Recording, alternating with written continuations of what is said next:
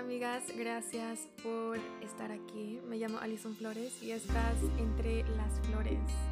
Este podcast realmente nació hace como 3 o 5 años, no más que no tenía la valentía ni la disciplina para salir con él. Pero aquí estamos hoy y estoy feliz de tenerlas conmigo. Entre las flores es un mindset cuando escuches mi podcast, literal quiero que se sientan como si estuvieran entre las flores. Las flores para mí simbolizan renacimiento y crecimiento. Y cuando escuchen mi podcast, quiero que se sientan que están creciendo y floreciendo conmigo. Entre las flores también se inspiró por las mujeres en mi vida. Mi mamá, mis tías, mis hermanas, mis primas, y hablando de mujeres, mañana es el Día Internacional de las Mujeres. Me da muchísima emoción al fin poder hacer mi sueño una realidad y eso es de salir con mi podcast el Día de la Mujer. Yo tenía esta visión desde hace años y al fin lo estoy haciendo. me da muchísima emoción porque, como les dije, es un sueño que estoy haciendo realidad para mí misma y para ustedes porque quiero compartir mi luz, quiero compartir mi historia y saber que no soy la única que me siento de esta forma. Sé que vamos a compartir mucho en común y estoy súper emocionada para eso.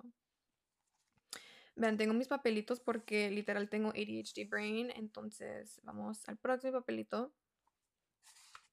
Yo nací en una familia mexicana católica y estricta. Y aunque haya tenido mucho éxito en mi vida por la forma en la cual me criaron, la cual me criaron, también me afectó bastante. Acabo de cumplir 24 años, gracias a Dios. Y por la mayoría de mi vida yo me sentí, o sea, yo sentí que las mujeres siempre iban a sufrir más siempre iban a ser juzgadas más y siempre iban a tener que aportar más a cualquier relación o trabajo en la que estuvieran. Yo no sentí eso, yo no sentí que eso debería ser la realidad de una mujer. Desde chiquita sabía que era la realidad de una mujer las mujeres quizás ah, que sean de la generación de mi mamá, de mi abuela, de mis tías, pero yo no quise que eso sea mi realidad y no quise y no quiero que sea la realidad de mis futuras hijas, mis futuras ahijadas, mis futuras nietas, bisnietas. Y entonces me puse a pensar, ¿por qué tiene que ser así? ¿Por qué tenemos que aceptar esa realidad? ¿Por qué se tienen que esforzar más las mujeres, porque tenemos que callarnos más las mujeres, porque tenemos que aportar más, porque tenemos que sufrir más. Y en realidad eso no tiene que ser nuestra realidad. Yo siempre he sido the black sheep of my family, siempre he sido un poco diferente a mi familia en la forma que pienso. Y yo creo que, claro, me hace única, nos hace única a todas. Ah, pero me ha abierto los ojos a mucho de lo que ha pasado. Yo, yo tengo opiniones bastante diferentes a las opiniones tradicionales que tenemos en mi familia. Y siento que eso ha afectado la forma en cual veo mi vida. En la forma de las cuales veo las mujeres el Día de la Mujer no lo celebramos. El Día de la Mujer luchamos. Luchamos porque no nos maten. Luchamos porque no nos pregunten qué teníamos puesto cuando nos acusan. Luchamos porque no nos secuestren. Luchamos porque no nos violen y nos dejen mutiladas en las calles porque esa es la realidad de algunas mujeres. Mujer me han acosado, me han tocado cuando dije que no, me han humillado y no soy la única. Mi caso también no se compara a algunas, pero quiero compartir mi historia con ustedes para que sepan que no están solas y quizás mi caso se vea similar a las de ustedes. Yo fui a un programa de televisión hace unos meses y estaba súper emocionada porque dije, güey, voy a estar en la tele. like, bucket list check. Y estaba súper emocionada y cuando llegué me di cuenta de que no era lo que pensaba. Era según reality, reality TV show. Y no era realidad. O sea, para los que me siguen en Instagram saben en, en cuál en cuál show estaba. No voy a decir el nombre porque legalmente no puedo. Pero en este programa eh, se trataba de encontrar el amor. Y para mí, aunque se me hacía un poco cursi, todavía estuve en el programa y, y era, era algo que, que siento que era necesario para, para mí. Siento que tener esa experiencia de estar en ese programa fue necesario para mí, para que aprenda un poco más del mundo, de mí misma y para compartir mi historia.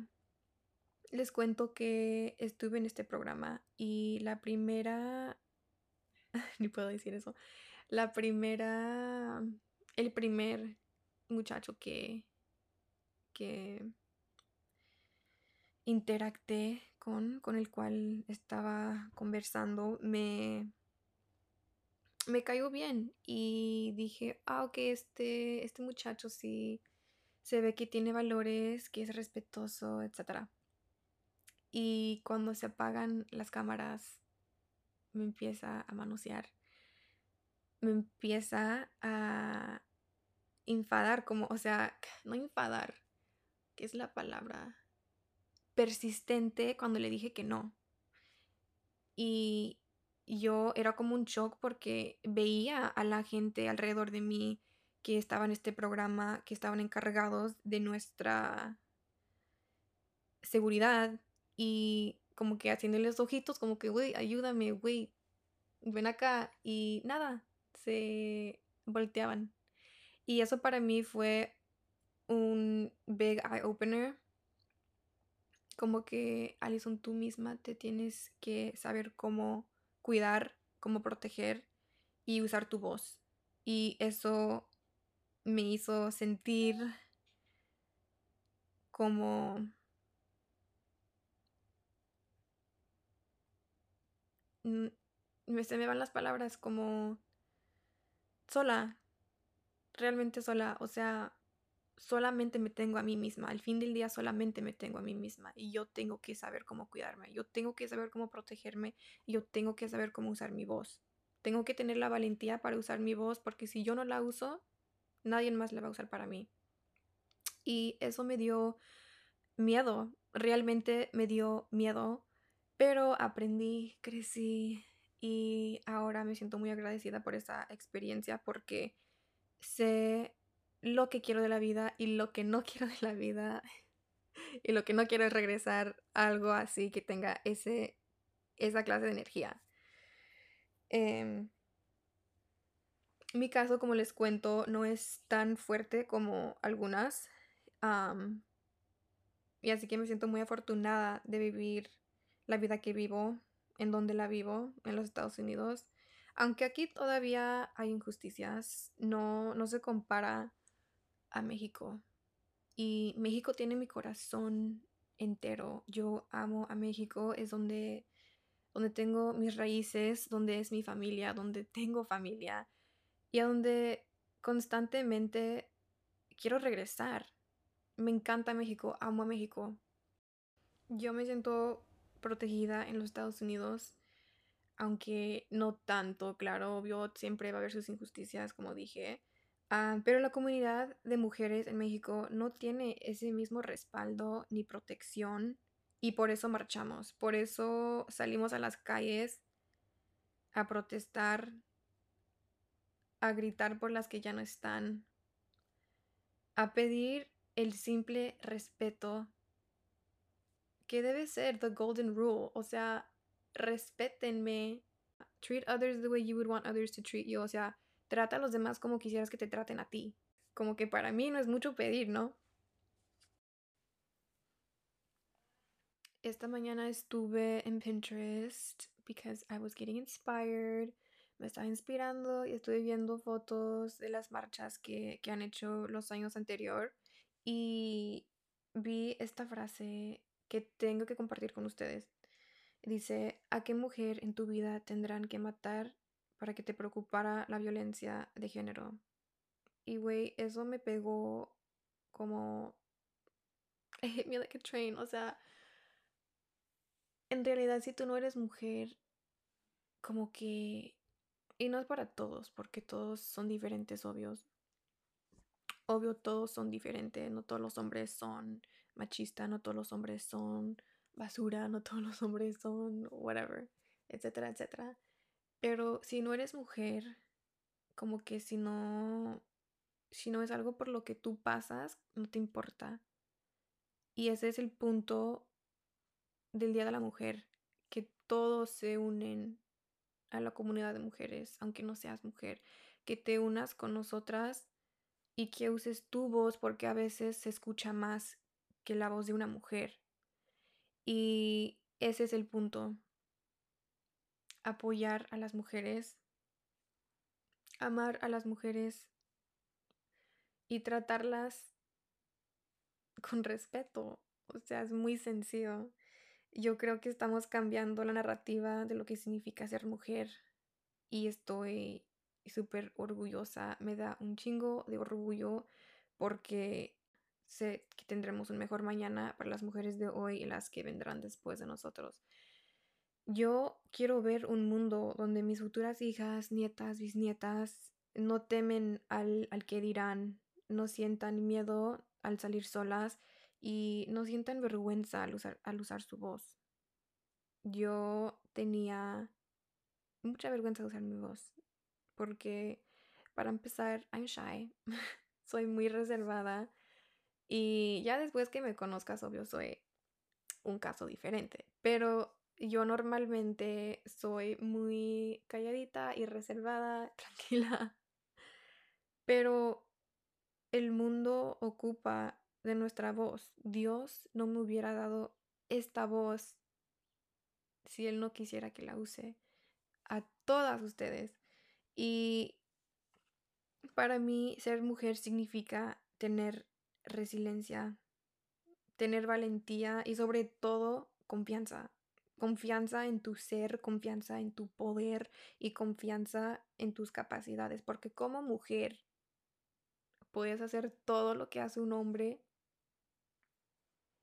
Y cuando estés menstruando, y aunque tengas dolores de menstruación, y aunque estés embarazada, y aunque, etcétera, etcétera, ser mujer es cabrón, o sea, en todas formas, pero cabrón en la forma de que, güey, qué cabrón es ser mujer. Sé que este episodio fue un poco corto, pero quise salir con mi primer episodio, el Día de la Mujer, como siempre lo he visualizado, como siempre he soñado, y entonces dije, ¿sabes qué, Alison? Ponte las pilas, aunque sea corto, graba el primer episodio y sal con él. Y entonces, aquí estamos amigas y si llegaste al fin de este episodio, déjenme un corazoncito morado en mi último post de Instagram para ver quiénes llegaron al fin y también en honor al Día de la Mujer, porque morado es el color que usamos en el Día de la Mujer Pónganse morado también para apoyar a las mujeres. Un moñito, un vestido, una falda, una blusa, lo que sea. Voy a empezar a tocar este tema de nuevo la próxima semana, creo. Y me siento súper inspirada. No sé, espero que ustedes también se inspiren a compartir su luz porque recuerden que es única. Nos vemos la próxima semana. Las amo. Bye.